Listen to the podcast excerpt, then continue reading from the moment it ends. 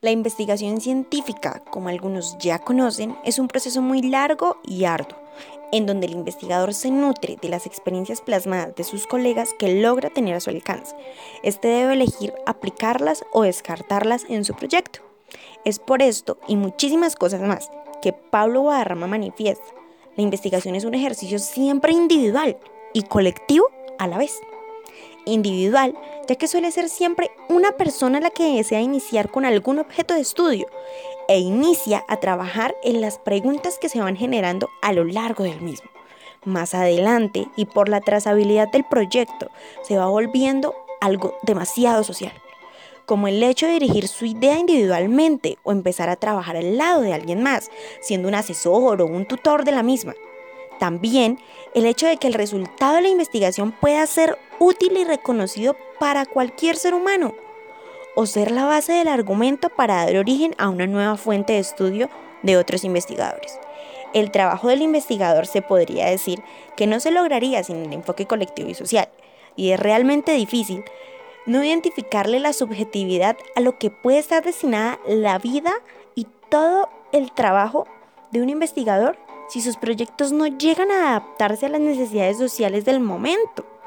Podemos recalcar que todas las investigaciones científicas reconocidas o no, día a día otorgan un aporte significativo y valorado a la comunidad científica, puesto que el resto de la sociedad suele hacer caso omiso hasta las más reconocidas teorías. La investigación científica contribuye de diferentes maneras a la sociedad y esta no lo reconoce en su totalidad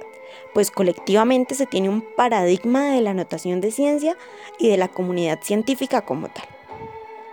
Para que todo el mundo pudiera hablar y valorar el verdadero significado de la ciencia y el trabajo de un científico, se tendría que conocer de una manera sencilla y práctica todo lo que conlleva realizar una investigación científica. Se debe conocer que toda experiencia acumulada socialmente y toda teoría científica ya establecida o por establecer deben contar con unos objetivos muy claros sobre su objeto de estudio, como lo son descubrir, explicar, pronosticar, valorar,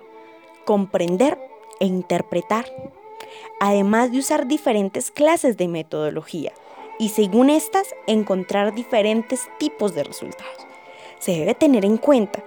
que todo este proceso debe estar bajo un control y una evaluación constante por parte del investigador para llevar su proyecto al éxito. Lastimosamente, es la sociedad la que se encarga de reconocer este éxito y de valorar los esfuerzos de la investigación científica. Ningún científico, aunque quisiera, puede evitar que su trabajo se convierta en algo social y que sea juzgado o aceptado por la misma sociedad. Como comunidad, no se conoce y no se entienden los grandes avances de la ciencia día a día y se suele estigmatizar por las distintas creencias con las que se cuentan en la vida personal, pues se piensa que no existe un infinito proceso de conocimiento. Y quizá es este factor el que le hace falta a la sociedad para valorar y agradecer la labor de la ciencia en la vida cotidiana.